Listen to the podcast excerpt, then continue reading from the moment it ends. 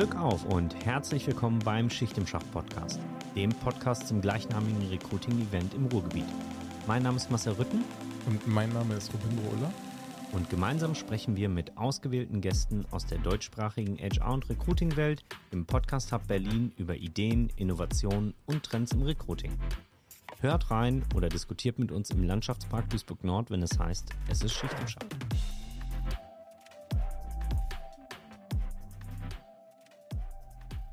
Robindro, neue Staffel des Schicht im Schach Podcast. Ja, wunderbar, oder? Schon die dritte. Schon die dritte, genau. Wir haben in den letzten zwei Staffeln eine ganze Menge Gäste schon da gehabt. In der ersten Staffel ausgewählte Speaker, die beim allerersten Event dabei waren und in der zweiten Staffel eine ganze Menge von Teilnehmerinnen, die ihre Eindrücke geteilt haben, aber auch über ihre Herausforderungen gesprochen haben. Und für diese Staffel haben wir uns tatsächlich einen Mix aus allem Möglichen ausgedacht. Ja, ich freue mich auch schon sehr. Und äh, tatsächlich, ich finde es ähm, sehr angenehm, dass äh, wir das und du auch vor allen Dingen in Staffeln aufgeteilt haben. Ja, man muss ja dazu wissen, normalerweise schließen wir uns ja immer für vier Tage ein und interviewen dann alle möglichen Gäste, die dabei sind und können dann Woche für Woche eben senden pro Staffel. Und es hat sich irgendwie bewährt, finde ich, ne? weil wir wirklich in der Zeit ganz, ganz viel lernen von den Gästen ähm, und für uns selbst auch ganz viel mitnehmen können. Ja, und es ist tatsächlich sehr effizient. Also deutlich effizienter als meine anderen Podcasts. genau, und heute ist eben der Staffelstart für die dritte Staffel und dazu haben wir uns einen ganz besonderen Gast eingeladen, nämlich Martina Voss-Tecklenburg. Ich sage an dieser Stelle herzlich willkommen. Ja, schönen guten Morgen. Ja, guten Morgen. Martina, vielleicht gibt es HörerInnen da draußen, die dich noch nicht kennen. Magst du dich denn kurz vorstellen? Ja, kurz ist da schwierig, aber ich versuch's. Ja, Martina Voss-Tecklenburg, äh, Duisburgerin, in Duisburg geboren als Martina Voss in Meiderich, äh, in der Großfamilie, Arbeiterfamilie mit ähm, vier Geschwistern, also insgesamt sieben Personen. Ja, wo komme ich her? Ähm, ich komme aus dem Sport mehrheitlich, äh, war sehr früh schon sehr fußballaffin, zu einer Zeit, wo Mädchen und Frauen hm, ja noch ein bisschen behindert wurden, ihre Karriere gleichwertig starten zu dürfen und habe dann 20 Jahre Leistungsfußball gespielt, mit allem, was dazugehört. In Duisburg groß geworden, dann in Siegen lange gespielt, Nationalmannschaft gespielt. Alles das erste Mal erlebt. Also ich glaube, dass ich mit Fug und Recht sagen kann, ich bin eine Pionierin, was die Entwicklung des äh, Frauenfußballs in Deutschland angeht. Früh meine Trainerinnenkarriere gestartet über diverse ähm, ja, Veränderungen. Erst im Verband gearbeitet, dann im Verein, dann im Nationalverband in der Schweiz als Nationaltrainerin und die letzten fünf Jahre bis jetzt aktuell im November äh, Bundestrainerin der deutschen Frauennationalmannschaft gewesen und ähm, von daher verheiratet, eine Tochter, Oma, glückliche Oma, äh, Oma mit allem, was ich, was ich bin und ein Familienmensch. Also die erste Frage, die sich mir gerade gestellt hat, wie ist denn dein Talent entdeckt worden? Mein Talent ist ganz unterschiedlich entdeckt worden. Also ich habe eigentlich mein eigenes Talent entdeckt indem ich als Fünfjährige mit meinem älteren Bruder, meinem Zwillingsbruder über den Zaun geklettert bin. Wir haben direkt an einem Schulhof gewohnt und dieser Schulhof hatte einen Fußballplatz. Und ähm, irgendwann haben mich die Jungs als erstes gewählt. Also kennen wir ja nicht, ne? Wir machen äh, Pisspot und ne, wer erst da alles und dann werden zwei Mannschaften gewählt, auf dem Schulhof oder auf der Straße, haben mit Fußball gespielt. Und als ich dann als erstes gewählt wurde, da wusste ich natürlich, dass ich ein Talent zum Fußballspielen habe und dass ich mich auch in so einer äh, Jungswelt halt auch, auch durchsetzen kann. Dann gab es diverse ähm, zufällige Begegnungen, zum Beispiel in, im Schwimmbad. Ich habe im Schwimmbad in Homberg Fußball gespielt und da war ein Trainer einer Mädchenmannschaft, hat mich Fußball spielen sehen. Die erste Frage war, bist du ein Mädchen oder ein Junge? Und ich ganz entsetzt gesagt, natürlich bin ich ein Mädchen. Und dann hat er mich gefragt, ob ich nicht im Verein Fußball spielen wollte. Und ich hatte gar keine Verbindung zum, zum Mädchenfußball in dem Sinne. Meine Mama hat mir lange verboten, im Verein Fußball zu spielen. Ich habe viele Alternativsportarten gemacht. Aber er war so der Erste, der mich wirklich konkret angesprochen hat. Dann aber natürlich auch in der Schule. Mein Sportlehrer hat mich dann später gefördert. Also dann schon auch eine Wahrnehmung von außen, aber natürlich auch eine Wahrnehmung von innen. Das heißt, über die Jahre hat sich das dann natürlich professionalisiert. Ne? Also wenn du für dich erstmal äh, dein Talent entdeckt hast und dann auch wahrscheinlich das Selbstvertrauen entwickeln konntest, eben wie soll ich sagen, im Sport besser zu sein als andere, ähm, dann ist natürlich hilfreich, dass andere auch dann zu 'nem späteren Zeitpunkt erkennen, dass du Talent hast. Meine Frage würde sich dann anschließen, wie du selbst auch für dich Talent definieren würdest. Also, was was macht für dich 'n Talent aus? Ja, also das das Talent macht ja erst mal aus, dass man irgendwie zu irgendwas 'ne Liebe hat, 'ne Leidenschaft hat und merkt, man ist in dem in dem Ding auch gut. Weil und Grundsatz ist immer ja die die irgendwie das Interesse daran. Ähm, entweder, dass man dass man von selber spürt oder, äh, durch Zufall in irgendwas hineinkommt und merkt: „Wow, das das interessiert mich und da habe ich Erfolgserlebnisse für mich.“ Und neben meinem Talent hat mich sicherlich auch ausgezeichnet, dass ich extrem ehrgeizig war. Manchmal auch meine Umwelt 'n bisschen überfordert habe mit meinem Ehrgeiz. Aber, ähm, Talent definiere ich dann wirklich, dass man etwas, ähm, gut kann, die Liebe dafür die Bereitschaft hat dann, sich weiterzuentwickeln, viel dafür zu tun. Talent alleine, um dann später irgendwo erfolgreich zu sein, reicht in der Regel nicht aus, aber es ist grundsätzlich 'ne richtig gute Basis, ähm, für für das, was man dann eben in unterschiedlichen Bereichen eben entwickeln möchte. Und ich glaube tatsächlich daran, dass jeder Mensch irgendein ein besonderes Talent hat. Ähm, manche können's verfolgen, bei manchen wird's nicht geweckt, manche finden das Erlebnis nicht. Äh, umso mehr, ja, ist es eben schön, wenn dann vielleicht auch andere kommen und sagen: „Hey, probier das mal aus und und schau doch mal. Ich war auch in anderen Sportarten gut. Ich war im Tischtennis sehr gut. Ich war in der Leichtathletik sehr gut. Ich hätte, glaube ich, auch in der einen oder anderen Sportart sehr erfolgreich sein können. Aber ich, Martina Voss, wollte Fußball spielen, habe das gegen alle Widerstände durchgesetzt und habe da eben gemerkt, das ist das, was meine größte Liebe und Leidenschaft ist.“ Als das Ganze dann so 'n Stück weit professionalisiert wurde, dann fängt's natürlich auch an, gescoutet zu werden, ne? Also, dass wirklich Leute kommen und sehen: „Okay, da spielt schon jemand 'n Stück weit höher, ähm, und die hätte vielleicht Potenzial für mehr.“ Ab wann in deiner Karriere kam das dann wirklich, dass auch Scouts wirklich auf dich zugekommen sind und gesagt haben: „Du musst unbedingt Nationalmannschaft spielen?“ Ja, der allererste Scout war tatsächlich mein Sportlehrer am Max-Planck-Gymnasium. Er hat nämlich gesagt: „Martina, du bist so gut, du musst jetzt unbedingt in einen Verein.“ Und, ähm, dann haben wir heimlich 'n Probetraining ausgemacht beim KBC Duisburg. Da bin ich hin und dann hat der Trainer gesagt: „Hey, du bist so gut, also du musst hier bei uns demnächst spielen.“ Schon, ähm, relativ kurze Zeit später im Sommer, ähm, gab es dann einen Lehrgang für die Gründung einer U19, äh, Frauennationalmannschaft. Damals gab es, ähm, wenig U-Nationalteams oder eigentlich keine U-Nationalteams. Es gab 'ne Frauennationalmannschaft. Und, ähm, das war dann so das 1. Mal, dass ich irgendwo hingefahren bin als junger Mensch. Ich war grade 16 und mich auch beweisen musste. Also, ich wusste, jetzt fahre ich zu einem Lehrgang, daraus wird dann eine Nationalmannschaft gegründet und du stehst dann da natürlich auch unter Beobachtung und in der Challenge, dich beweisen zu müssen. Und schon 4 Wochen später hatte ich, ähm, einen Brief zu Hause Briefkasten, da gab's noch die Post. Wo wirklich die der Brief kam mit einer Einladung, ähm, zum nächsten Länderspiel der Frauennationalmannschaft im November, ähm, 83. Das heißt, ich habe dann relativ schnell äh, war ich mit 16 Jahren, äh, dann Nationalspielerin und, ähm, war da das 1. Mal eben so, dass auch Leistung von außen, ähm, für den nächsten Karriereschritt bewertet wurde. Darf ich einmal kurz fragen, was haben deine Eltern damals dazu gesagt? Das 'ne richtig gute Frage. Ähm, als ich dann eben mit 15 von dem Probetraining zurückkam, das ich habe, äh, 2 Tage vor Weihnachten Geburtstag, ähm, war da, wie gesagt, Ende oder ja, eigentlich, glaube ich, 2 oder 3 Tage vor meinem Geburtstag war ich dort und bin dann nach Hause und habe dann zu meiner Mama gesagt: „Du, ich war da beim Training und da gibt's 'ne Frauenmannschaft und die ist in Kassler-Feld und ich die ich war so gut und die wollen mich unbedingt haben und die holen mich zum Training ab. Und ich bin doch jetzt 15 Jahre alt und ich kann doch alleine entscheiden, welche Sportart ich machen möchte.“ Es hat noch mal 'n bisschen Überzeugungsarbeit gebraucht, aber da der Verein dann auch wirklich dafür Sorge getragen hat, ähm, dass ich dann auch sofort in diese Frauenmannschaft kam. Ich war ja die Jüngste dann. Ich habe mit mit 30, 31, 32-jährigen Frauen dann gespielt als als 16 oder 15-Jährige. Hat sie dem dann auch zugestimmt. Und dann kamen die ersten Erfolge, die ersten Zeitungsartikel. Ähm, der allererste Artikel, den gab's in der Duisburger RP mit dem mit der Überschrift „Goldfisch Martina“. Werde ich nie vergessen. Also, mich hat man quasi so als Goldfisch entdeckt.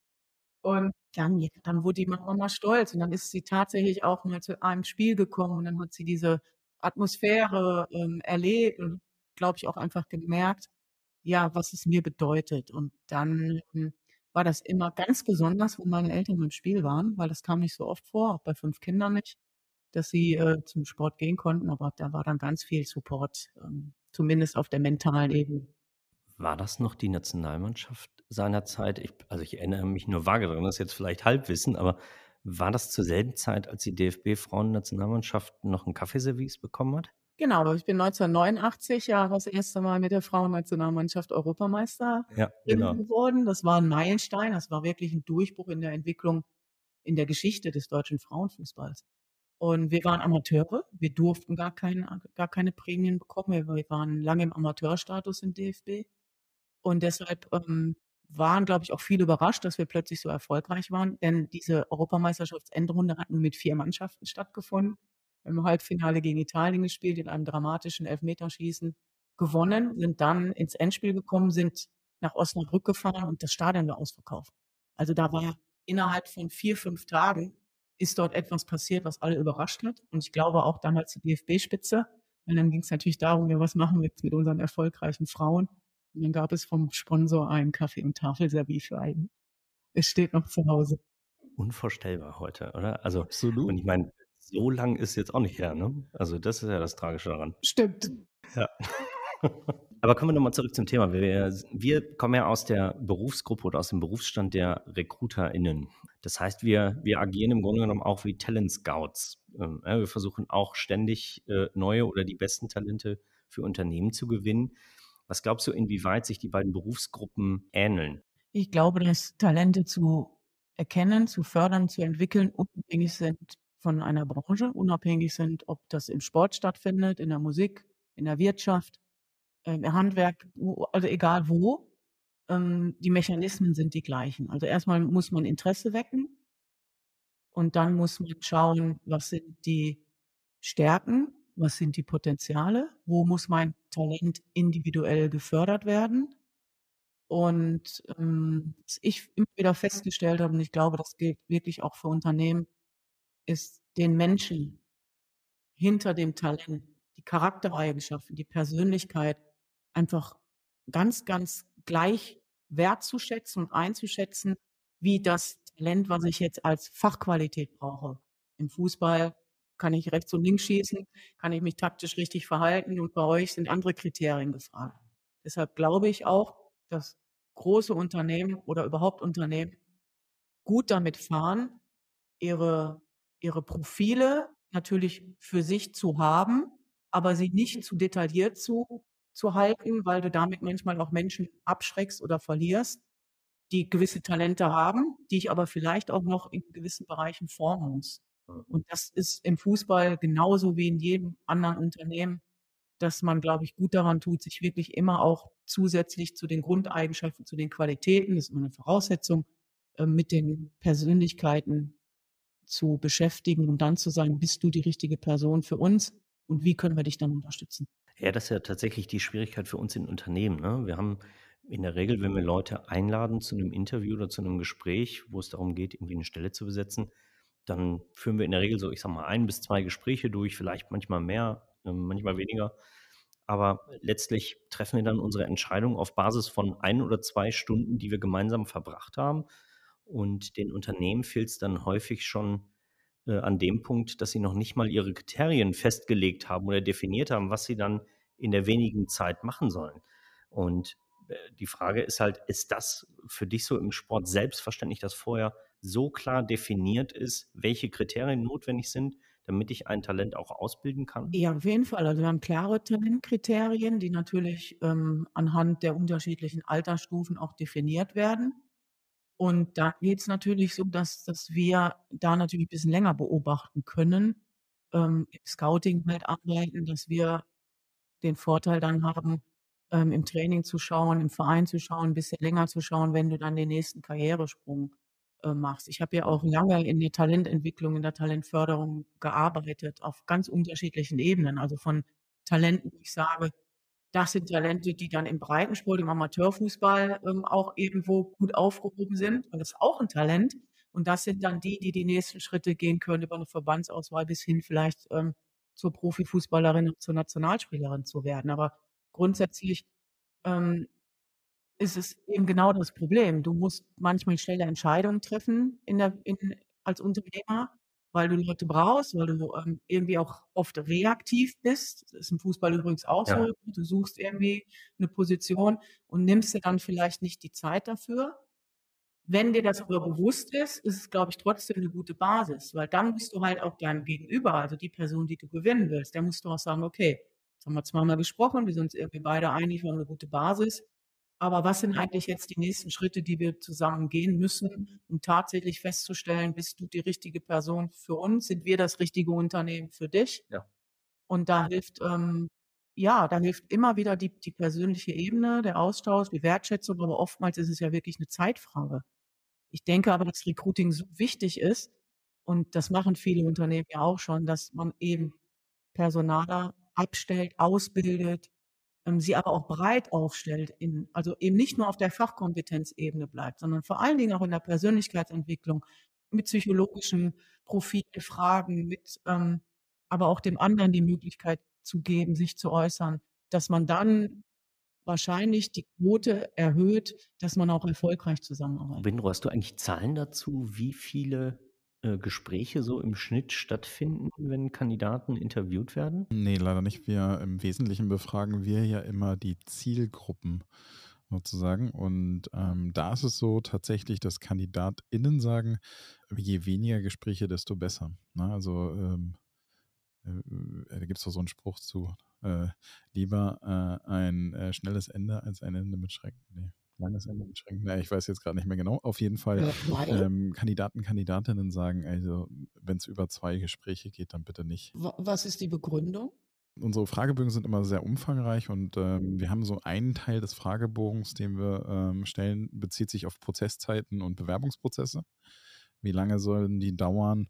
Und da befragen wir auch: „Wie viel Runden würdet ihr mitmachen?“ Und tatsächlich ist es so, dass sehr, sehr, sehr viele, äh, Kandidaten, Kandidatinnen, im Grunde genommen sich vor dieser Auswahl scheuen. Die wollen eigentlich keine Tests, sie wollen wenig Gespräche und schnelle schnelle Entscheidungen. Äh, das ist das ist natürlich entgegengesetzt, äh, einer guten Auswahl sozusagen. Also, wenn ich tatsächlich 'ne nachhaltig gute Auswahl treffen möchte, brauche ich vielleicht 'n paar mehr Eckpunkte und vielleicht auch, äh, ein paar mehr Instrumente. Aber jetzt sozusagen aus der Laiensicht eines Kandidaten, einer Kandidatin, die sich mit Auswahlprozessen noch nicht so intensiv beschäftigt haben, die sagen tendenziell: „Bitte nicht so viel Gespräche.“ Es macht natürlich auch das Überangebot, ne? Dadurch, dass so viele Arbeitgeber im Markt sind, ähm, Mhm. hast du natürlich die Möglichkeit zu sagen: „Also, wenn ihr hier 5 Gespräche oder 5 Touchpoints durchführen wollt, bis ihr dann entscheidet, ob ich das richtige Talent bin, dann gehe ich halt zum nächsten, der nur 2 macht“, ne? Also, die vielleicht auch die Leistungsbereitschaft ist da geringer dann in der Breite, weil das Angebot eben so groß ist. Ja, es löst ja auch Druck aus, ne? Wenn Ja, ich um irgendwas halt auch, äh, kämpfe oder, ne, wenn ich natürlich die Freiheit habe, entscheiden zu können, dann ist es 'n bisschen einfacher, dann kann ich da relaxter sein. Ähm, aber trotzdem glaube ich, dass dass man denken muss, ähm, wie man dann eben Prozesse führt. Wenn man jetzt sagt: „Okay, man geht über maximal 2 Runden“, dann geht's ja wieder darum, wie qualitativ, ähm, gestalte ich diese 2 Runden, ne, um möglichst viele viele Informationen zu bekommen. Und, ähm, da sage ist jetzt wirklich meine persönliche Erfahrung, und das habe ich auch mit jeder Spielerin gemacht, dass du wirklich neben dem, was du also, bei mir ist ja anders, bei mir muss ich deine Leistung aufm Fußballplatz bewerten und nicht über Fragebogen kommen. Trotzdem haben wir da auch mit Rollen ähm, äh, Fragen gearbeitet, um das zu ergänzen. Aber dass ein großer Teil eines Recruiting, glaube ich, wirklich die persönliche Begegnung, diese Chemie, dieses: „Was fühle ich eigentlich? Ähm, wie viel Wertschätzung und Vertrauen, ähm, entsteht da eigentlich schon in der Gegenseitigkeit?“ Dass das schon auch dazu führen kann, ähm, dass ich dann auch Leute gewinne. Genau, es gibt da, glaube ich, je nach Jobfamilie halt sehr starke Unterschiede, dass das halt dann, je je komplexer es wird, dann auch eignungsdiagnostische Tools eingesetzt werden, um dann eben datenbasiert, ähm, herauszufinden, ob eine Person wirklich auf den Job matcht. Daher wäre meine Frage: Wie datenbasiert ist eigentlich der Auswahlprozess im Leistungssport? Also, geht's da wirklich nur um Laktatwerte oder, äh, worum geht's da? Ne, Laktatwerte sind gar nicht mehr so wichtig, aber natürlich sind sie sind sie auch, ähm, ein ein Messfaktor. Da geht's aber eher darum, über die Daten, ähm, das Talent individuell weiterzuentwickeln und zu fördern. Da helfen mir halt Daten, ne? Das ist sowohl in der Verletzungs ähm, Verletzungsprophylaxe, also der Prävention wichtig, wenn ich bestimmte Daten habe, Laufdaten, äh, Sprungdaten, ähm, konditionelle Daten, aber natürlich auch das ganze Thema ähm, äh, Intensität, Schnelligkeit, Regenerationsfähigkeit. Da gehören ganz viele Faktoren zusammen. Und natürlich ähm, arbeiten mit Daten und helfen, helfen uns Daten auch. Weniger würde ich jetzt aber sagen, um, um tatsächlich zu schauen, ähm, wie ist das Talent also, oder welche Stärken und, und, und Potenziale hat das Talent, sondern eher auch zu schauen,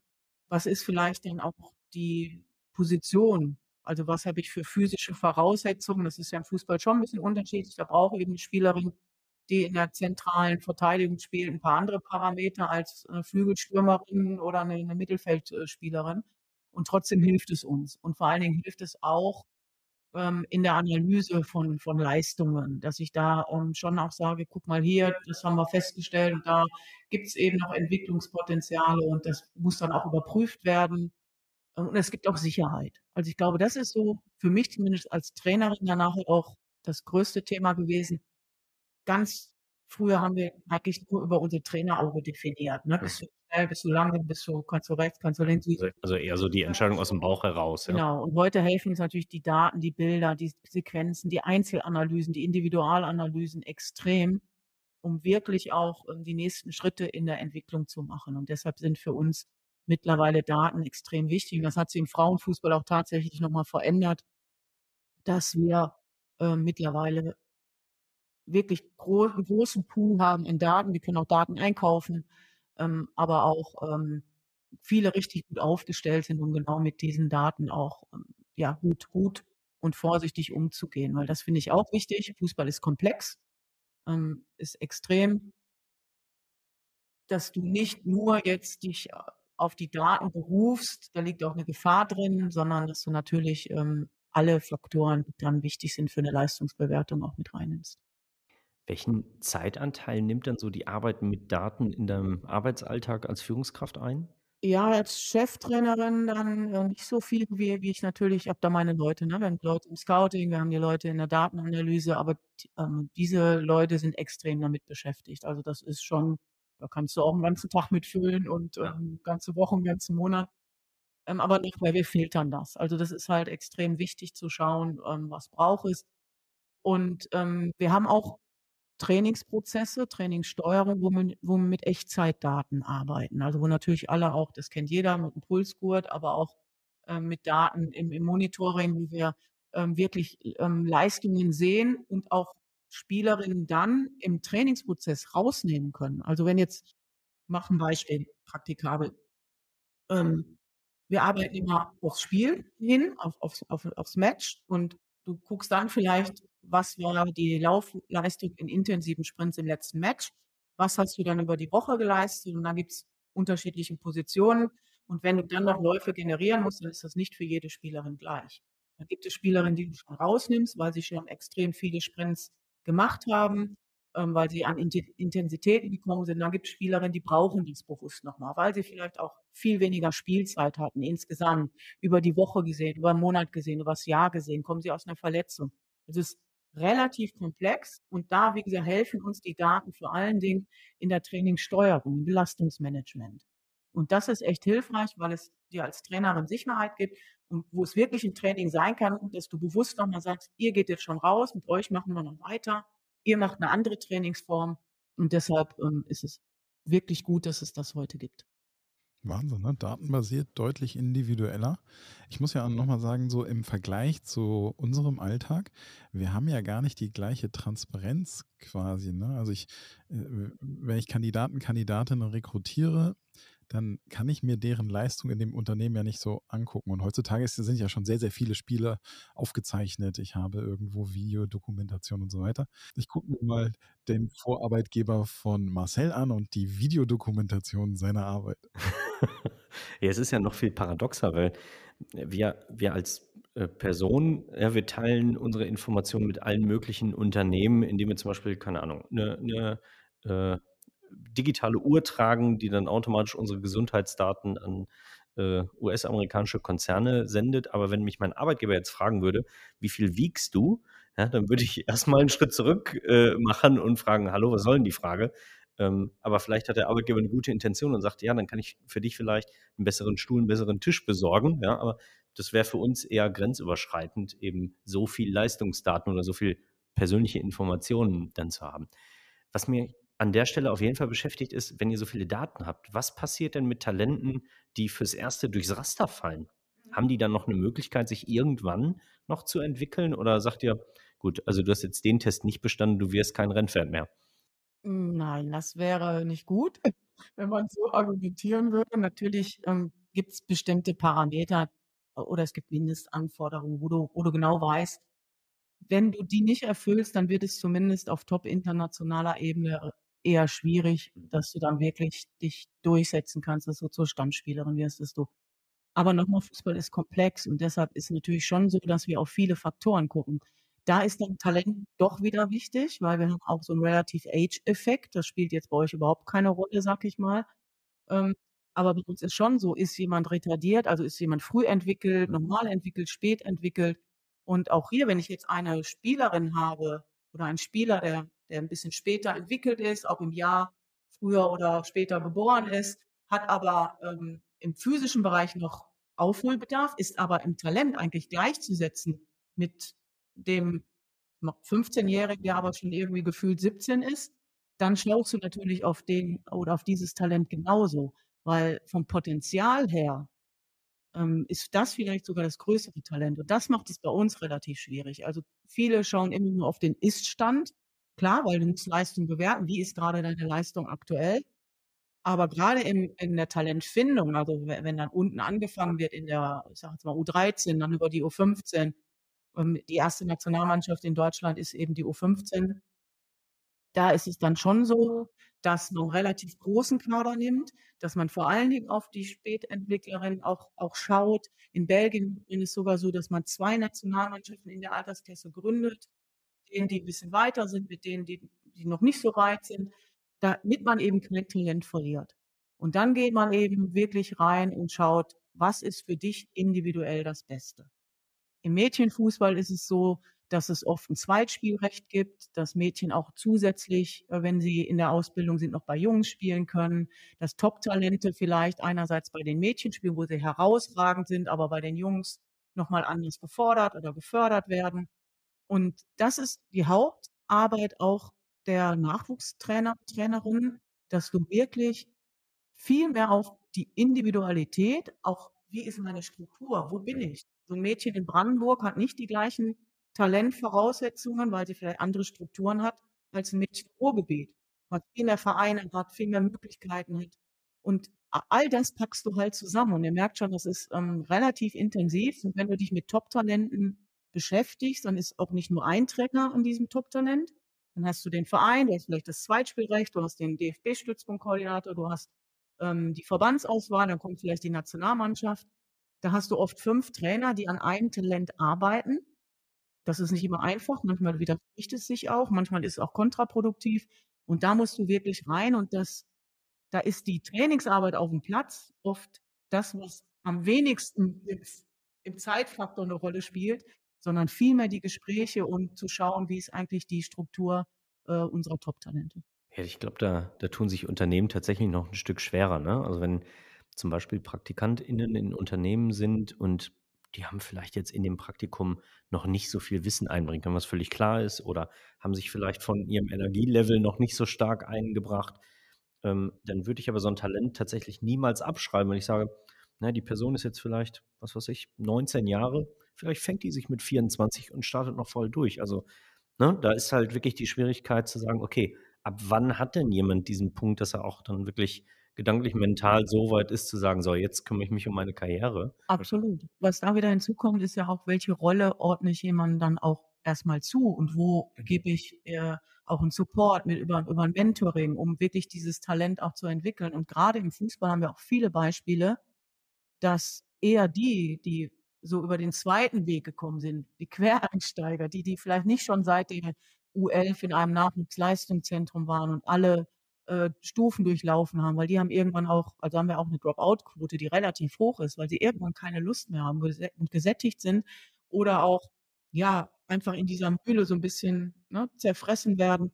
Von daher ist ist das wirklich individuell und es kommt immer wieder zu dem Gleichen. Ich muss in die Kommunikation gehen, ich muss in die Wertschätzung kommen. Ich muss auch immer wieder mein mein Talent, meinen Partner, meine meine Arbeitnehmer meinen Arbeitnehmer fragen: „Was brauchst du denn noch von mir? Also, wie kommen wir denn gemeinschaftlich, ähm, in die nächste Stufe rein? Wie wie erreichen wir den nächsten Schritt für uns zusammen?“ Und, ähm, dann, glaube ich, hat man wirklich 'ne gute Basis geschaffen wirklich viel rauszuholen. Und dann kommt noch das Thema natürlich Diversität, ne? Wie wie kommen wir da noch ähm, werden wir da noch besser? Also, in der Gruppe, das eine ist ja individuell etwas zu sehen und komme ja nun mal aus'm Mannschaftssport, da spielen ja dann andere Faktoren rein. Das, was ich vielleicht nicht kann, kann aber die andere Person. So ergänzen wir uns doch, macht ja Sinn und wir kommen zum sehr guten Ergebnis. Ja, da kommt der der Führungskraft natürlich 'ne ganz besondere Rolle zu, ne? Also, A, das auch dann wirklich zu dirigieren und zu sagen: „Welche Elemente, welche Kompetenzen, welche Faktoren brauche ich in meinem Team, ähm, und auf welche kann ich vielleicht verzichten? Welche werde ich mit dem Team nie erreichen?“ Ähm, aber ich glaube, wo wo wirklich die Schwierigkeit ist, äh, Robin, du wirst das bestätigen können, wenn 5 Führungskräfte, äh, verantwortlich wären für eine Person. Absolut. Ich glaube, das wäre in Unternehmen etwas schwierig, weil dann die die Hackordnung einfach, äh, da nicht gegeben ist, ne? Ja, aber die also, ich habe schon in Unternehmen gearbeitet, wo sozusagen so 'n so 'ne Art, äh, Mechanismus noch eingebaut worden ist, damit nicht die Meinung einer Einzelnen zu schwer wiegt. Gleichzeitig aber natürlich die Hackordnung muss eingehalten werden, aber trotzdem sozusagen Meinung Dritter zugelassen werden. Also, es ist ja schon so 'n so 'n Rundumblick ist schon sehr, sehr, äh, gewinnbringend. Man neigt ja dann auch schon mal dazu, wir sind alles auch Menschen, äh, schnell auch jemanden in 'ne Schublade zu stecken und dann siehst du auch bestimmte Dinge nur noch, die du sehen möchtest und andere, die eigentlich da sind, siehst du dann oft nicht. Und das habe ich in meinem in meiner Trainerinnenkarriere natürlich auch gemerkt und da war's echt hilfreich, wenn meine äh, mein Trainerinnen-Team zu mir kam und gesagt haben: „Ja, jetzt merken wir grade, du schießt dich da so 'n bisschen ein. Wir sehen aber auch noch mal was anderes und guck doch mal.“ Und wenn du dann eben die Bewertung reinnimmst, dann macht es das Bild besser. Und auch 'ne weitere Erfahrung ist, grade im Fußball oder überhaupt im Sport, das hat ja auch viel mit Emotionen zu tun, dass man immer wieder versucht, auch auf die Sachebene zurückzukommen. Also, mir hat das echt geholfen, dass ich so 'n bisschen meine Emotionalität, die sich dann irgendwie aufgebaut hat, dass ich die f erst mal runterfahre, dass ich nicht sofort bewerte, dass ich Abstand bekomme, um dann in eine objektivere Bewertung zu kommen. Das hilft dann doch auch ungemein. Ja, absolut. Wenn wir mal so 'n bisschen weiterspringen in der Karriere von Top-Talenten, dann kommen die ja irgendwann also, grade weibliche Top-Talente, ähm, kommen irgendwann an den Punkt, wo sie entweder in ihrer Prime oder vielleicht kurz davor, äh, 'ne babybedingte Pause einlegen müssen. Das ist im Sport dasselbe wie in Unternehmen, ja? Das ist tatsächlich genau an dem Punkt, wo sie wirklich durchstarten oder durchstarten können. Ähm, wie sehr glaubst du oder empfindest du das noch so, dass das selbst heute noch zu 'nem Karriereknick führen kann? Zu 100 % führt das zu einem Karriereknick. Du setzt einfach erst mal aus, äh, in der Regel und bist bist einfach mal ob das jetzt 'n paar Wochen, 'n paar Monate, äh, sind, du bist bist erst mal raus. Ich habe es ja selber, ähm, erlebt. Ich bin mit, äh, knapp 26, dann 25 war ich, äh, Mama geworden. Ich habe Vollzeit gearbeitet und ich wollte weiter Fußball spielen. Ich habe, ähm, bekloppterweise 6 Wochen nach der Entbindung schon wieder trainiert und gespielt und habe meine Tochter auf der Autobahn gefüttert und habe sie immer mitgenommen und, äh, ja, habe sie auf jede Busfahrt bis nach Potsdam und keine Ahnung, wo mit mit hingenommen. Und, äh, jetzt war es damals nicht meine meine Haupteinnahmequelle, sondern ich habe halt gearbeitet musste aber auch da schauen, dass ich die die Dinge, ähm, zusammenbringe, dass ich meine Existenz sichere. Und das ist immer noch so, dass viele Frauen oft, wenn sie dann Mutter werden, nicht zurückkommen in den Bereich und das ist im Beruf genauso, äh, wie teilweise im Sport und dass wir auch viel zu wenig unterstützende Tools haben und Möglichkeiten haben, ähm, dann auch Mütter zu fördern. Und, äh, jetzt zu meiner Zeit, als ich die 5 Jahre jetzt Bundestrainerin war, ähm, haben wir ja das 1. Mal das Thema auch gehabt mit Almut Schuld, ähm, der Torhüterin, die Zwillinge bekommen hat. Und wir, ähm, uns komplett geöffnet haben und gesagt haben: „Ja, du bringst deine Kind mit und das organisieren wir.“ Ich durfte das zu meiner Zeit nicht. Ich musste Dina irgendwo betreut bekommen, wenn ich 4 Wochen bei Olympia war oder zur Weltmeisterschaft oder überhaupt auch teilweise zu Lehrgängen war, dann musste ich diese Entscheidung treffen ähm, wie kriege ich das organisatorisch hin und wie bekomme ich das auch emotional hin? Also, es gab schon Momente, wo ich gedacht habe: „Jetzt höre ich auf mit Fußball“, weil ich einfach 'ne schlechte Mutter bin. Und ich erlebe das auch bei vielen anderen Sportlerinnen in der Leichtathletik, aber eigentlich in jeder Sportart, wo mir viele, viele Frauen gesagt haben, ähm: „Ich bekomme da wenig bis gar keine Unterstützung.“ Und das Thema kennen wir auch aus Unternehmen. Ähm, jedes Unternehmen, äh, ist gut aufgestellt, wenn es irgendwie schafft, 'ne Kinderbetreuung oder auch zumindest auch den den Müttern da, ähm, Hilfe anzubieten, um Arbeitnehmerinnen auch nicht zu verlieren, sondern zurückzugewinnen, grade wenn sie eine wirklich auch herausragende Qualität haben, aber auch nicht nur da. Also, es muss muss eigentlich zum Alltag werden, dass dort Frauen viel mehr unterstützt werden. Genau, also Unternehmen tun ja tatsächlich immer mehr auch, um flexible Arbeitszeitmodelle anzubieten, ortsabhäng äh, ortsunabhängig zu arbeiten. Ähm, letztlich ist es aber natürlich so, wenn ich mich für den für den absoluten Karriereweg entscheiden will, bleibt das auch in Unternehmen nach wie vor 'n Hemmnis, ne? Dass man sagt: „Okay, ich kann jetzt hier nicht die Rolle annehmen, wo ich für 30 Länder verantwortlich bin, weil, ähm, ich ständig dann reisen muss, aber irgendwie muss ich auch mein Kind noch aus der Kita holen oder ich muss mich mit meinem Mann arrangieren, um um das Kind aus der Kita zu holen.“ Ähm, das ist tatsächlich nicht einfach, ne? Ich meine, Robin, du kennst das selbst, ne? Die Maite, äh, war in der in der Schweiz und und du in Berlin, ähm, wo ihr immer hin und her gependelt seid sozusagen, äh, wer die Kinder dann abholt, ne? Ich bin ja seit K1 Heavy User von, ähm, möglichen, äh, Serviceleistungen von ich habe 'n Coworking Space mit angeschlossener Kinderbetreuung. Aber mittlerweile gibt's in Berlin, aber auch in anderen Großstädten auch, äh, Online-Plattformen für Babysitter, bin ich auch Heavy User. Weiß man aus anderen Podcasts, nicht so wichtig, aber, ähm, ich ich weiß, wie schwierig das ist. Äh, ich finde aber auch noch mal diesen Aspekt sehr, sehr interessant. Ich habe auch schon Berufe früher rekrutiert, wo dann gesagt wurde: „Ja, ähm, schwierig, irgendwelche Leute zu finden und so weiter. Ähm, rekrutiere doch auch mal Frauen. Äh, geh doch auch mal den Weg.“ Und dann so: „Ja, können wir machen.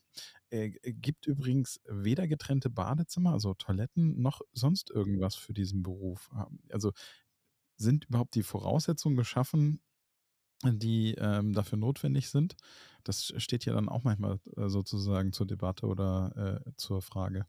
Ist im Fußball übrigens genauso, dass grade wenn Mädchen bei Jungs, äh, spielen, im Jugendteam spielen, dass sie nicht 'ne eigene Umkleidekabine haben, weil's die Infrastruktur nicht hergibt, aber es gibt immer Lösungen, ne? Aber oft sind's die Mädchen, die die Lösung schon bieten und sagen: „Ich komme halt umgezogen oder ich ziehe mich in der Schiedsrichter äh, Innenkabine um“ oder wie auch immer. Also aber da bin ich komplett bei dir. Ähm, da haben wir echt noch ganz viel Potenzial.